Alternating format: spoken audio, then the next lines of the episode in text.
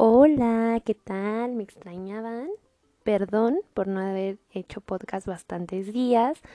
He estado un poquito eh, ocupada haciendo cosas de mi trabajo y estoy de vacaciones. Entonces esta semanita yo creo que sí va a haber este podcast que les debía de la semana pasada y el podcast del jueves.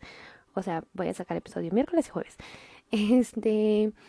Y bueno, quería aprovechar esta fechita porque en los últimos días se han estado haciendo algunas discusiones alrededor del trabajo del Instituto Nacional Electoral o como le decimos la mayoría el INE.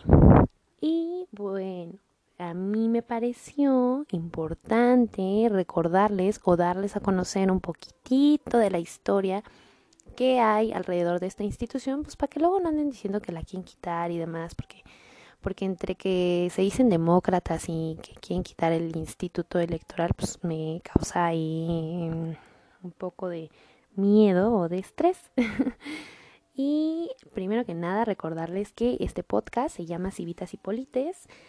Eh, se supone, lo hago cada jueves, a veces no, pero de vez en cuando sí lo saco en el jueves que toca. Esta semana eh, estaré hablando el día de hoy del de, Instituto Nacional Electoral, como ya se los dije, y el día de mañana haré un podcast acerca del sistema eh, de justicia en México y bueno, abarcaré un poquitito de lo que ya les había mencionado del movimiento feminista, de cómo lo vivimos en las periferias, para que si quieren escucharlo, pues lo escuchen, ¿verdad? Si no, pues tampoco hay bronca, no, no, es, no es de fuerza escuchar esta cosa. En la cuestión del INE, pues platicarles que este, hace muchos años, Ustedes son muy jóvenes para acordarse. Yo también era demasiado joven, ni nacía pues para, para, que ser, para ser sincera. Pero, este, pues resulta que hace años, de hecho hace no tantos años como pareciera, este, en México no teníamos un instituto que regulara la, los procesos electorales. Este, en el año de 1976, en México hubo un primer un primer acercamiento a la democracia gracias a las huelgas que realizaron eh, asentamientos y sindicatos de trabajadores de la electricidad, de minería, ferrocarriles, del petróleo y obreros en general, ¿no?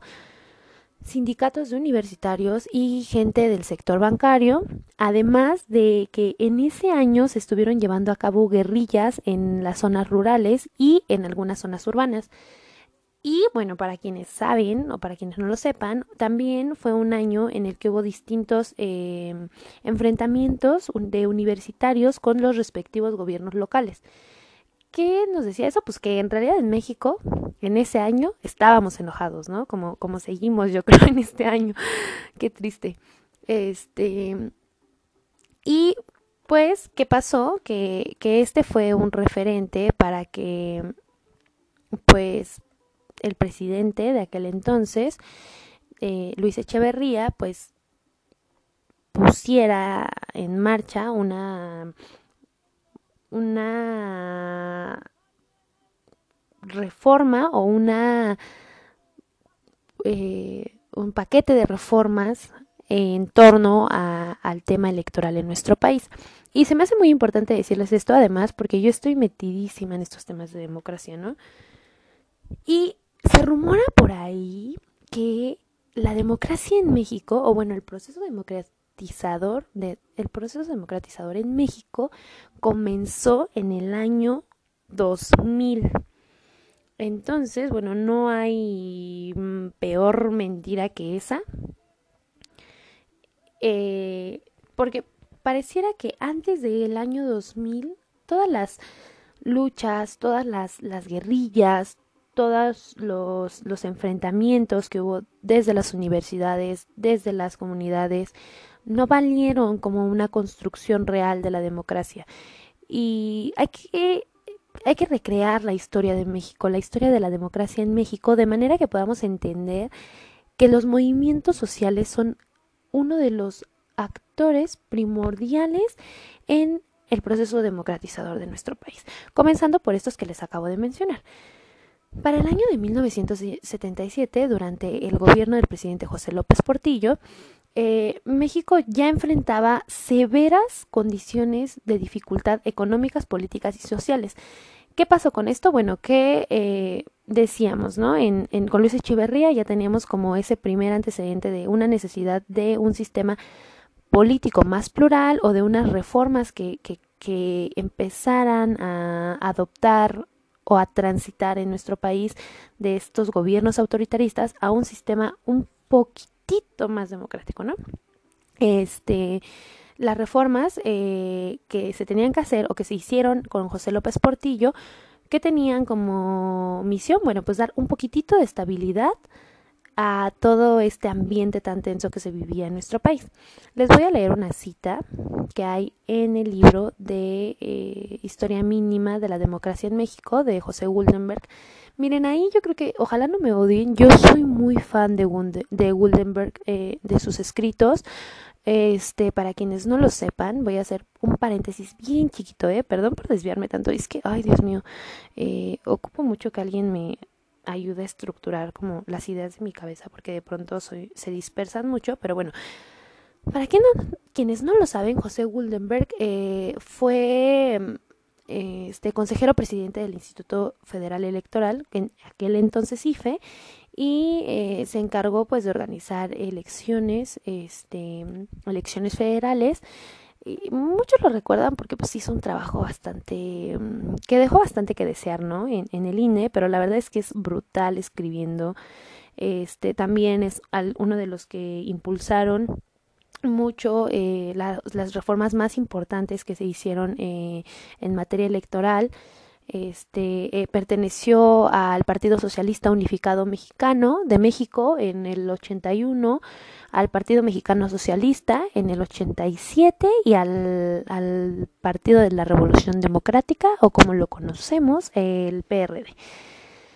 Y este, bueno, este hombre que yo admiro tanto, eh, tiene un libro que se llama Historia mínima de la transición democrática del año 2012. Es Mm, relativamente nuevo, este, y en ese libro está esta cita que les voy a leer que, que dice así.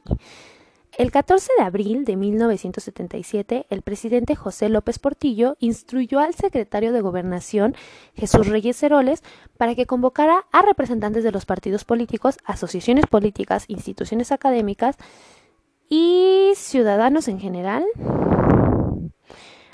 a presentar sus puntos de vista y se revisen y estudien los diferentes aspectos que animan en el propósito destinada a en el propósito de la reforma destinada a vigorizar nuestras instituciones políticas. Es decir, el presidente, a través de su secretario de gobernación y de la comisión electoral, em, que en ese entonces era la encargada de llevar a cabo elecciones, hizo este pues un llamado a audiencias públicas muy parecido a lo que hoy vamos a vivir en el o que, que ya estamos viviendo en el Estado de México con la reforma este a la Constitución local o eh, a la nueva constitución del Estado de México, como, como veamos que va a avanzar el asunto, pero bueno, en ese entonces se hizo algo muy parecido únicamente para hacer reformas en torno a las instituciones encargadas de organizar las elecciones y las fórmulas para ingresar nuevas opciones políticas. Imagínense la importancia de esto, ¿no? Antes de esto, no había manera de que nuevas opciones políticas o que opciones políticas no tan nuevas como, como son algunos otros partidos, como es por ejemplo el PAN, este, algunos partidos socialistas que aunque cambiaron de nombre eran más, más bien la misma estructura, em, pudieran tener acceso a, al, al poder, pues porque la comisión electoral, para empezar, la Comisión Federal Electoral, pues dependía directamente del gobierno federal en turno.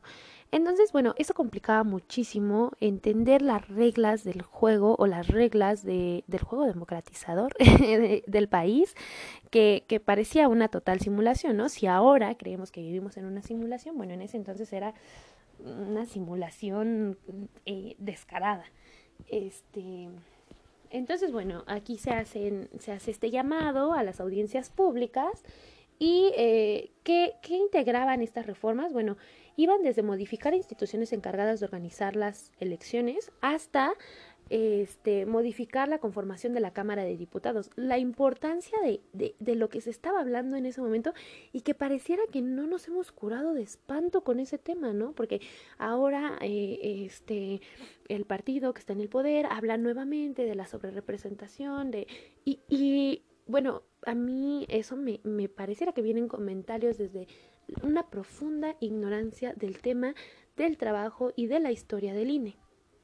Eh, el resultado de dichas audiencias públicas terminaron en, tres principales este, rubros, ¿no? El principal, eh, se modificó la constitución para que los partidos políticos sean considerados como entidades de interés público de carácter nacional y sujeto de derechos y prerrogativas. Como segundo punto, se estableció un registro condicionado como fórmula para que se incorporaran nuevos partidos políticos. Y como tercer punto, se modificó la manera en la que se integraba la Cámara de Diputados, quedando de la siguiente manera: 400 escaños, de los cuales 300 escaños serían ocupados por la mayoría relativa y 100 de representación proporcional. estas reformas eh, parecieran bastante simples, pero eh, fueron los cimientos de lo que sería un nuevo sistema de partidos y contribuyeron a generar un sistema de pesos y contrapesos, no solo dentro de la misma Cámara de Diputados, sino entre los tres poderes de la Unión.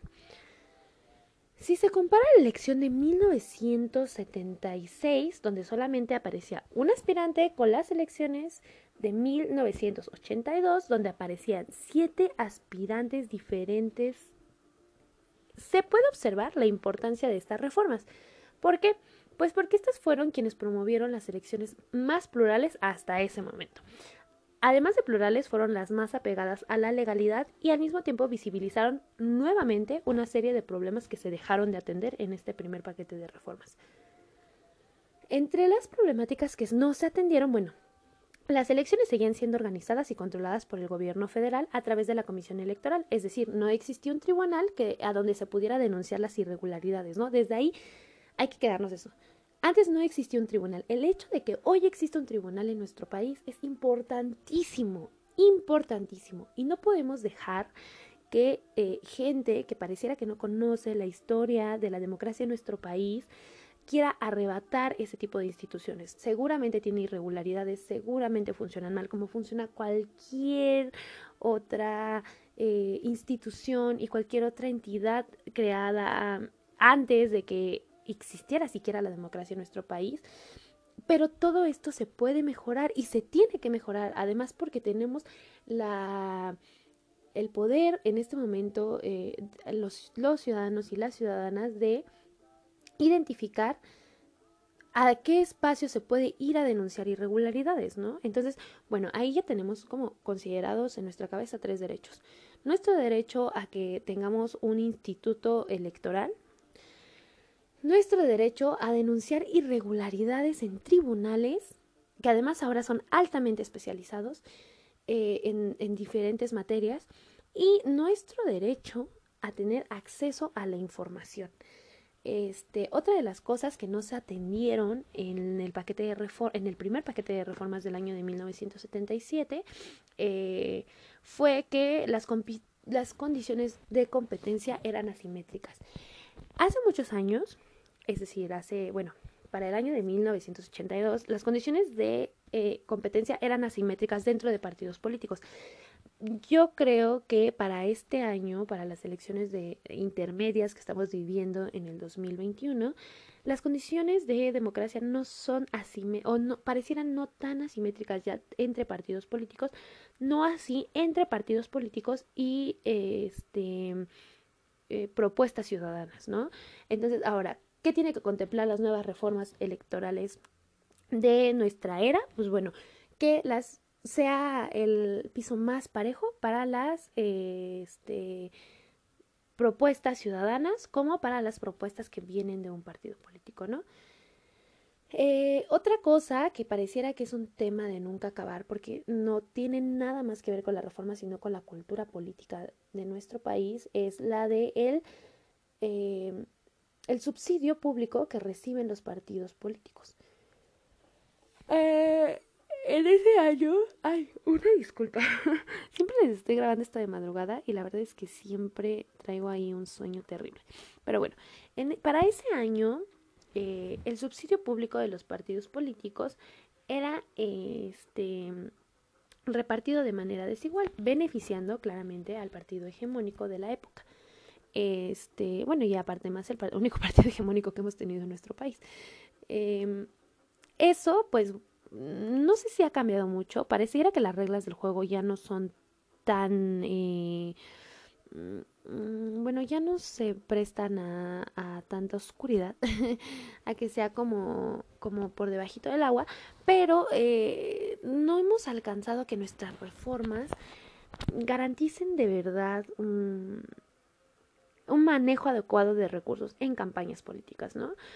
Claro, es el tema, por ejemplo, que, que se está manteniendo en este momento con, con Raúl Morón y con Félix Salgado Macedonio, y que a pesar de que ya no, sigue siendo desigual eh, el subsidio público y además el manejo de recursos privados, este, a pesar de que sigue siendo desigual, ya tenemos un marco este, normativo, un, un marco legal que nos permite eh, sancionar ese tipo de conductas. Entonces, bueno, esa es otra. Y una cuarta es que la propaganda partidista en medios de comunicación eran en su mayoría para el partido oficial, ¿no? Que, que a pesar, bueno, pareciera que ya cambió, este, pero sigue teniendo ahí como que, que cada que pasa una elección vemos nuevamente denuncias en el tema. Una última que era la persistencia de la hegemonía partidista, pero pese a los intentos de pluralidad. ¿A qué nos referimos con partido hegemónico? Bueno, en nuestro país a pesar de que había pequeñas resistencias, eh, existía, existió, existe, este, un partido político que controlaba este no solo como gobierno, no solo controlaba a las instituciones, sino que controlaba también un, un sistema completo de, de cultura, eh, controlaba los medios de comunicación, controlaba a full las agendas. Parecía que más que un simple partido político era un partido eh, que imponía este que imponía una tendencia total eh, en el actuar de las personas. Eh, hay un trabajo que me gusta mucho de Adriana Gallo. Está ahí en, en, la plataforma de Cielo por si alguien lo quiere leer, que se llama Partidos Hegemónicos y Organización Intrapartidaria. Un análisis comparado entre el PIDIGI y el peronismo. Esta es una doctora, eh, Adriana Gallo, eh, de la Universidad del Belgrano, con, con este, certificación en Columbia y en Toronto. Y este, en su trabajo habla un poquito sobre un análisis comparado que hizo del PRI y del Partido Justicialista Argentino, este, basándose en cómo resolvían las candidaturas de sus partidos. Eh, mm, se, se hablaba de que en, en este artículo sobre cómo, cómo impregna esta cultura de los partidos hegemónicos en, en, la forma de convivencia, ¿no? El PRI, si bien no hacía elecciones que competían con otros partidos, hacía una simulación de elecciones eh, que Ay, una disculpa. Este. Eh, para elegir a su candidato. Entonces, bueno, eso mm, hizo pensar a la gente durante mucho tiempo. Este. que las elecciones eran un síntoma de democracia, ¿no? Las elecciones por sí mismas. Y no es así. Hay un escritor muy brillante que, todos conocemos, que todas conocemos, eh, porque era lectura obligada en la carrera, para quienes no lo conocen, para quienes no estudiaron lo que viene siendo la ciencia política y la administración pública, Giovanni Sartori este, habla sobre el sistema de partidos hegemónico y refiere a él mismo como un partido que es mayoritario y que este no solo tiene que ver con eh, con que sea mayoría de poder, ¿no? Por ejemplo, cuando, cuando ganó Morena, se hablaba y fue mayoría en los congresos y demás. Se hablaba de que era un partido hegemónico y no, no era un partido hegemónico porque no logró tener eh, el, el, mismo control que tuvo en su momento el, el PRI sobre la agenda y sobre los gobiernos municipales y sobre las gobernaturas eh, no, no, no, se, no se comparaba. Entonces Giovanni Sartori, este, mmm, lo, habla que eh, el partido hegemónico no es solamente obtener la mayoría política, sino también es este lograr eh, que la el partido convenza a la gente que se está compitiendo en igualdad, ¿no? Este eh, el, en este capítulo que en este trabajo que tiene acerca de los sistemas de partidos este él dice que no en, durante la existencia de un partido hegemónico simplemente no es posible que la ciudadanía considere siquiera la alternancia. Porque eh, el partido hegemónico controla de tal manera la agencia que puede durar en el poder si sea apoyado o no, porque las reglas del juego son tan controladas por el mismo que, que eso le permite, que, que le da el poder para el poder cambiar las reglas del juego, ¿no? Un poquito lo que veíamos en, en este momento en nuestro país, que lo que no gusta se cambia. este mm, dice que eh, hay em, sistemas no competitivos como el que teníamos en México y en el que no existe un marco jurídico que posibilite una competencia justa de partidos, ¿no? Es decir, con las reformas que se hicieron en el año 77 no bastaba para mm, garantizar competencia justa entre partidos. Y bueno, eh, a pesar de que se permitía la existencia de otros partidos, mm, no se les permite competir en términos de igualdad por la alternancia. Esa es como la mm, eh, variante más importante de eh, los partidos hegemónicos en, esta hice ah les voy a tener una noticia hoy.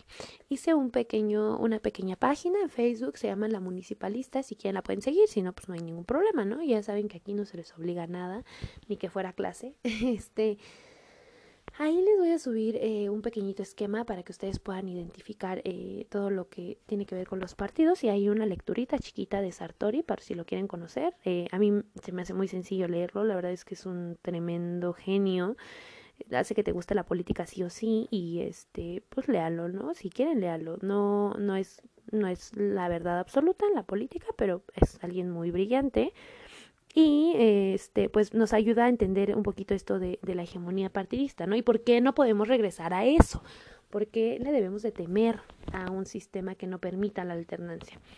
Este, pues ¿qué pasó?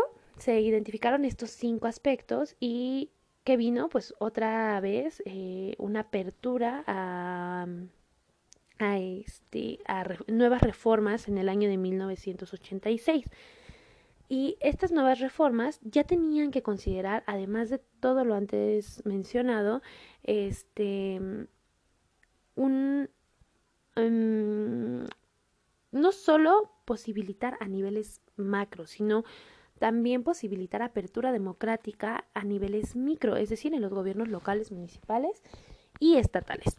Este En este año de 1986, muchos los recordarán, sobre todo mis amigos rojillos, ellos yo creo que lo van a recordar mucho más, porque se realizó un, eh, un, fraude terrible en el estado de Chihuahua y eso permitió identificar además otras dos necesidades.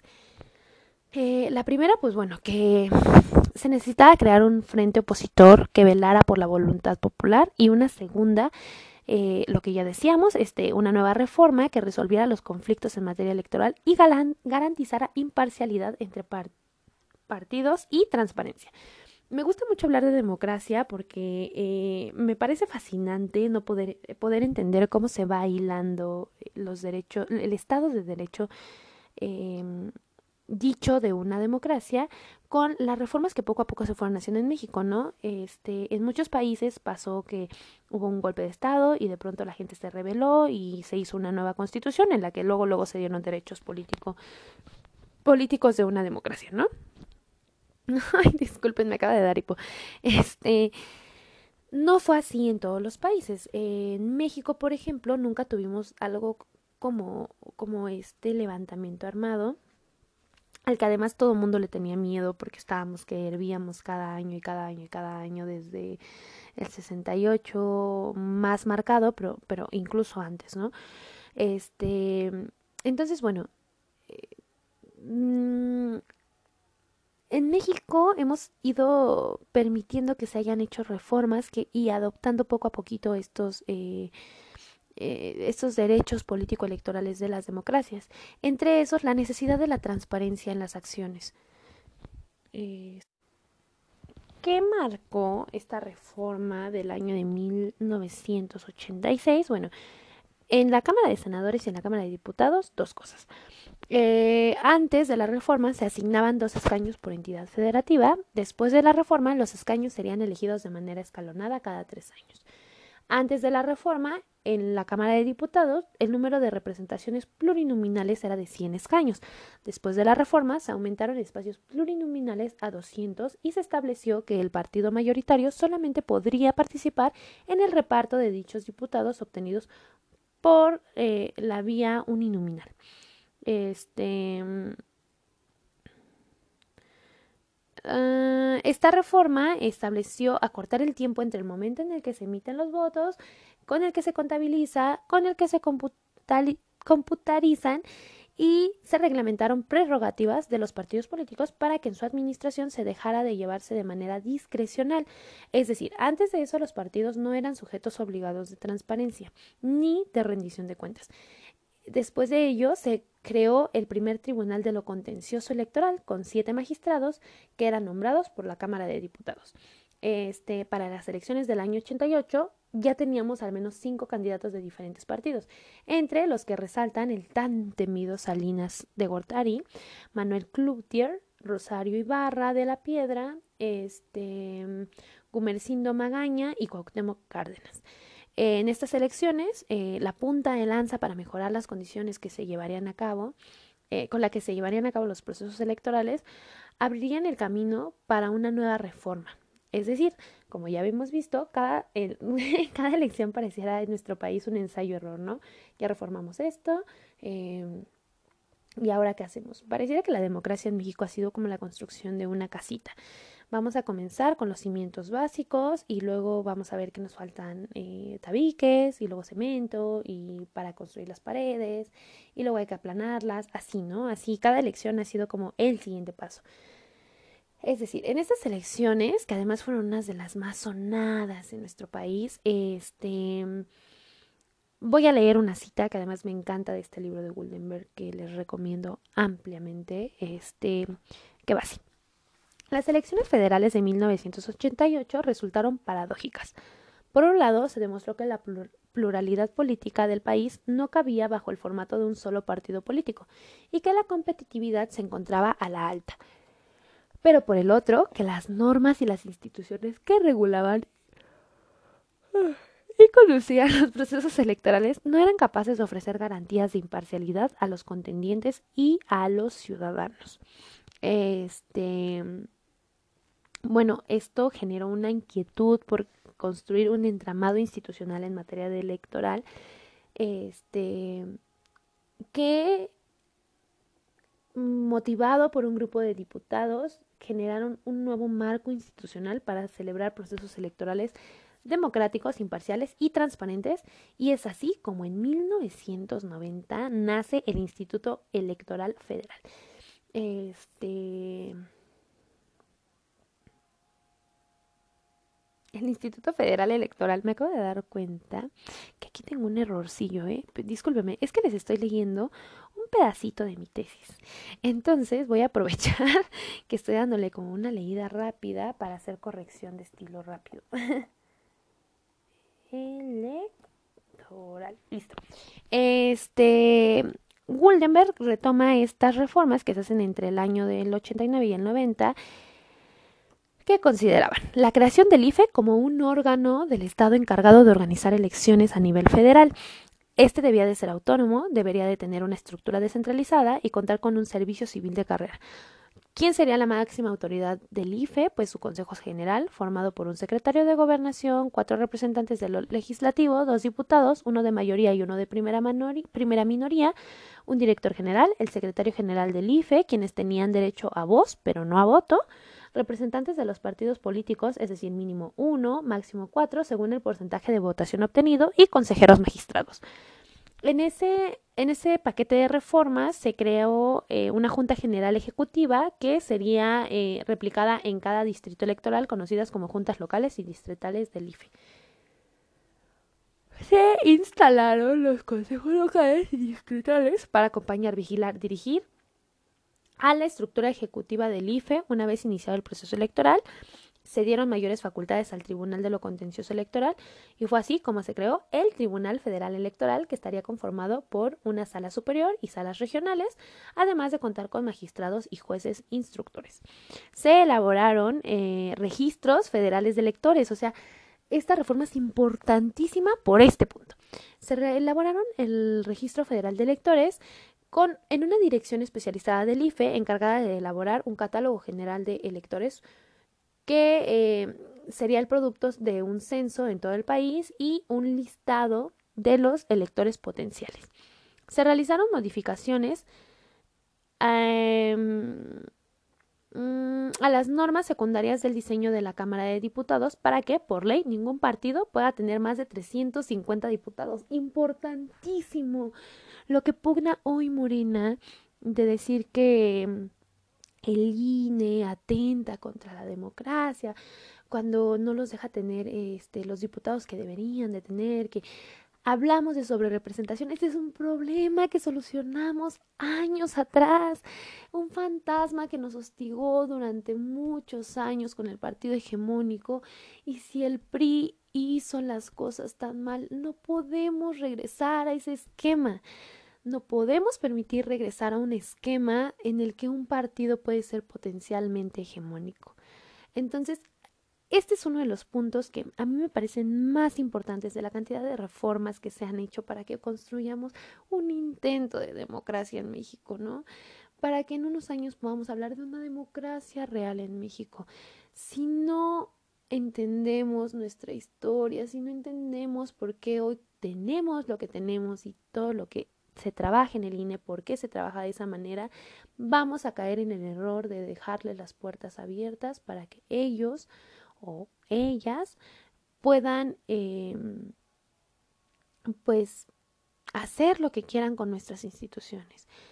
Y, y claro, ¿no? El INE, como hemos visto a lo largo de este capítulo, tiene muchos errores.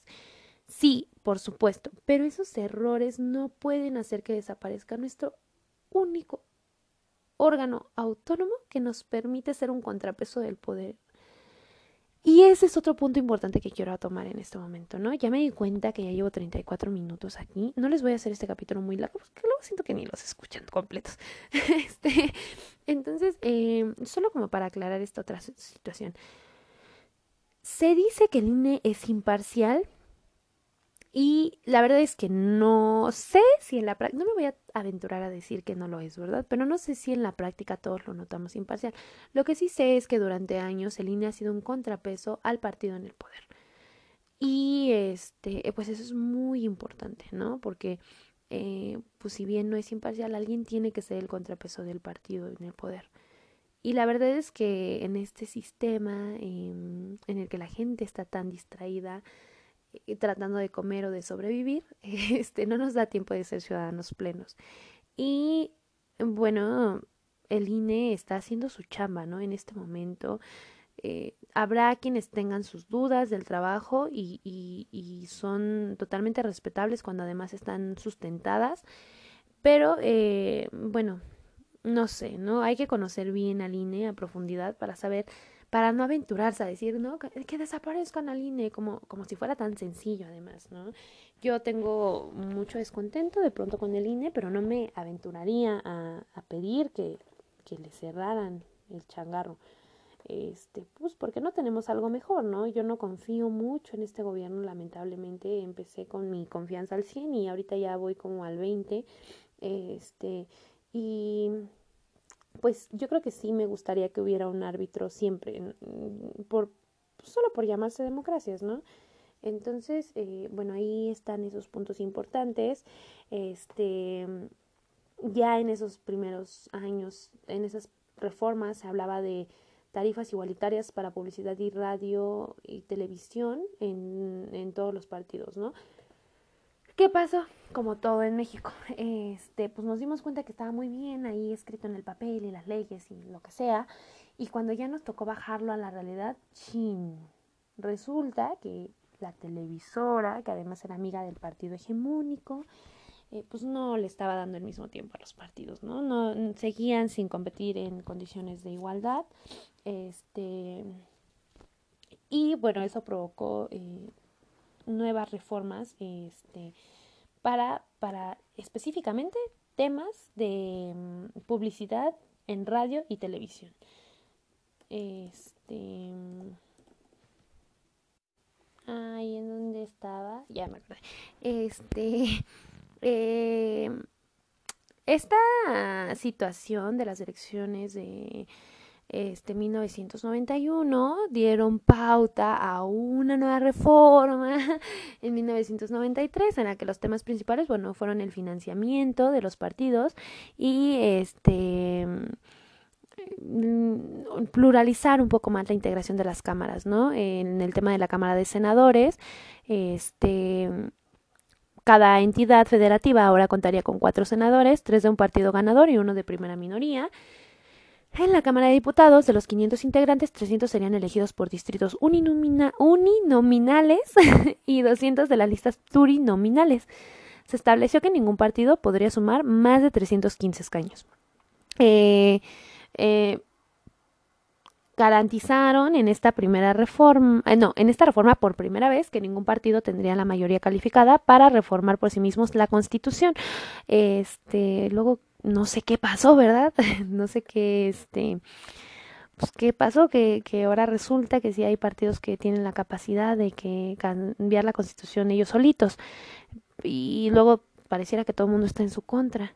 Eh, pero bueno, este se definió al IFE y al tribunal como la máxima autoridad electoral en nuestro país en ese año, ¿no? Importantísimo, el IFE, antes IFE, eh, el, el INE, antes IFE, y el tribunal son la máxima autoridad electoral en nuestro país. Le guste o no le guste a nuestro señor presidente, a nuestros compañeros del, del partido de Morena, este ahí está, ¿no? Eh, eh, fueron reformas que además fueron ganadas por la oposición de aquel entonces. Este, digo, mm, se me hace demasiado complicado, no, no, no, esta gente que además que yo considero que, que es una cantidad de gente demasiado preparada nos quiera venir a chamaquear con, con el tema de las reformas en el INE y que como si lo que están viviendo no hubiera existido ya, ¿no? Este, en, esos años, el IFE permitiría ya por primera vez la figura de observadores electorales para darle más em, seriedad y más este, credibilidad a las elecciones. Eh, en esos entonces ya se contaría con un sistema de resultados preliminares y este se reforma el Código Federal de Instituciones y Procedimientos Este, no, no, no, no es cierto. En ese año, el instituto eh, genera nuevas reformas de manera que comienza a existir el Código Federal de Instituciones y Procedimientos Electorales como resultado de las revueltas ocurridas en Chiapas por el Ejército Zapatista de Liberación Nacional. O sea que, que hoy en día eh, gente que además va con banderas zapatistas quiera quitar instituciones que fueron resultados de las luchas de los ejércitos zapatistas de liberación nacional, me parece, además de una imprudencia, una total tomada de pelo, ¿no?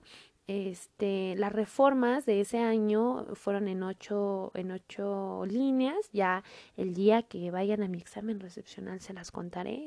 Este, y bueno, luego de la muerte de Luis Donaldo Colosio, que además eh, todo mundo escuchó sobre ella, se generaron nuevas discusiones hacia una política más plural, pero además pacífica y además participativa, ¿no?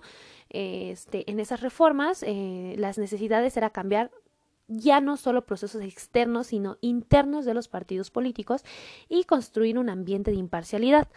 Eh, en consecuencia de la muerte de Colosio, este, se generó el primer debate presidencial transmitido en cadena nacional. Antes de eso no existía cosa alguna como un debate nacional y este además que fuera transmitido, ¿no? Que, que fuera de acceso público, por decirlo de alguna manera. Eh, eso fue tan importante, Wildenberg lo marca como un suceso tan importante porque era la primera vez que el partido hegemónico reconocía a contrincantes como legítimos.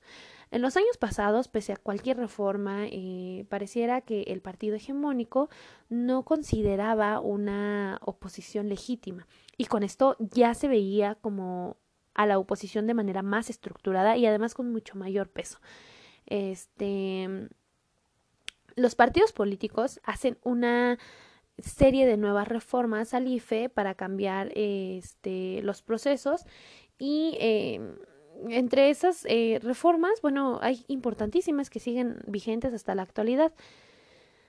Este, los talones de las boletas, o sea, esto no es tan nuevo, ¿no? Si lo pensamos, bueno, bueno, sí, para alguien que nació en el 2000 sí esto ya es nuevo, pero, pero para gente que somos un poquito más viejillas, este, las boletas hasta ese año se comenzaron a foliar y a manejar en talones desprendibles. Este, las mamparas solo permitirían la presencia de una sola persona para emitir el voto. La propaganda política pagada debería suspenderse 10 días antes de la jornada electoral y se, se fijó un tope de gastos de campaña. Eso sucedió después de la muerte de Colosio, ¿no? Este eh, en esto Cedillo, eh, una vez que tomó el cargo, dijo este, este textito que les voy a leer, que para mí es increíble por viniendo de alguien que, que formó parte del partido hegemónico, ¿no? Debemos reconocer que los avances democráticos son aún insuficientes. México exige que una reforma, una reforma que, sustentada en el más amplio consenso, consenso político, erradique las sospechas, recriminaciones y suspicacias que empañan los procesos electorales de algunas zonas del país. Todas las fuerzas políticas, todas las diligencias partidistas, todas las organizaciones sociales pueden y deben contribuir a lo que dejemos a, que dejemos atrás para siempre las dudas y controversias sobre la legalidad electoral. Imagínense decir este discurso y que a las elecciones siguientes cambiara de partido eh, a nivel... Ay, una disculpa. Y, que, que, a las próximas elecciones se cambiara de partido a nivel federal, ¿no? Por primera vez en la historia de nuestro país, de forma legítima y además aceptada por todos los contrincantes de aquel entonces. Este. Eh, ay, bueno, ya es, es, demasiado todavía lo que, lo que les tengo que contar del INE. Pero bueno, me voy a quedar así hasta este año, hasta el año 2000, la primera vez que, que muchos, muchos equivocadamente dicen que fue el año de la transición política. Yo creo que no, yo creo que ah, una vez que escuchamos esto ya podemos identificar que la democracia no fue algo que apareció en el 2000 y que es relativamente nueva. Llevamos muchos años tratando de empujar un sistema democrático en nuestro país que además tenga que ver con el cambio de cultura dentro y fuera de los partidos políticos y con un cambio de cultura tan arraigada que tenemos que es creer que la participación ciudadana tiene que ver únicamente con ir a, a votar en las elecciones y desaparecerte en tiempo después, ¿no? Este, yo de verdad espero que, que estos minutos, uy, que ya son un buen, este, les sirvan mucho. Voy a estar subiendo mucha información del INE porque además es algo que me encanta, me fascina. Este, me podría vivir de hablar de la democracia nada más, pero pues no se puede porque pues ya ya es este mucho encaje tenerlos tanto tiempo aquí. Eh, no duden en leer este libro increíble que tiene Guldenberg de la historia mínima de la transición en México. Me parece que lo, editó el Colmex. Mm, está en formato digital, no es tan caro el libro. Si no lo tienen una vez más, se los presto, se los comparto vemos qué hacemos ahí para que lo lean. Eh, desde luego, Gundenberg no es el único que ha investigado la historia del INE. Hay muchísimos autores más. Yo les recomiendo este porque además es el que a mí me gusta. Este, pero hay muchísimos autores y muchísimas autoras que, que hablan sobre el tema de la democracia. Este, pues para que no se anden comprando esos cuentos chinos, ¿no? De que de que la democracia en México apareció por arte de magia en el 2000 y quién sabe qué hubo tuvimos que hacer un montón de reformas antes para tener más o menos el suelo parejo en nuestro país. Como para que hoy alguien, un charlatán, nos venga a decir mentiras sobre nuestro instituto electoral, que sí, repito, tiene muchas deficiencias y muchas carencias como las ha tenido a lo largo de la historia, pero la democracia no es un proyecto acabado, es un proyecto que se construye todos los días. Y si nos prestamos a decir como, ay, no, no, no, este, pues no, mm, no sé, este, mm, yo no creo que, que la democracia este, haya existido desde antes. Bueno, pues por lo menos hay que darnos un tiempito para leer y reflexionar un poquito nuestras palabras.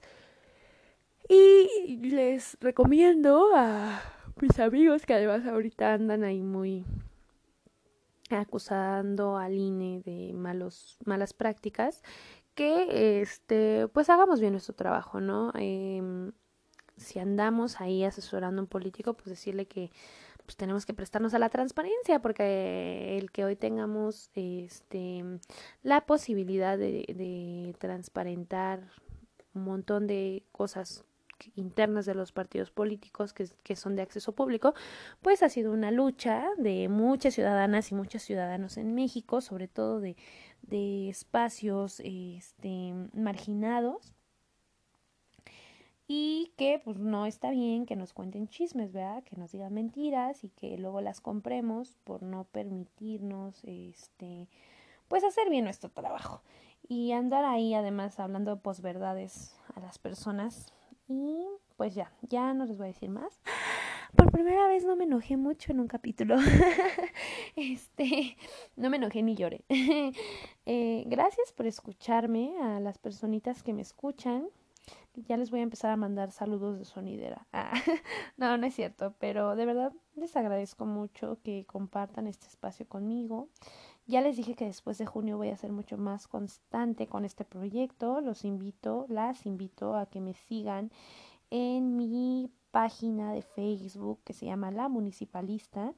Este, de verdad les subo mucha información, se los prometo. También para que ahí vean trabajos que hacemos en la red de politólogas y administradoras públicas y en esta asociación civil tan preciosa que tengo en conjunto con mis amigas, que se llama Centro de Estudio y Liderazgo de las Mujeres CIWAG. Y este, bueno, para que se enteren un poquito del trabajo que realizamos en la Subsecretaría de Desarrollo Político del Gobierno del Estado de México. Este, hay muchos apoyos, hay mucho para incentivar sobre todo esta parte de la participación desde la sociedad civil eh, y bueno, nosotros priorizamos a la organizada, ¿verdad? Y tratamos de que se involucren cada vez más, pero eh, pues muchas gracias, ya les permito que sigan con su programación habitual, les mando un abrazo grande y que tengan una excelente semana.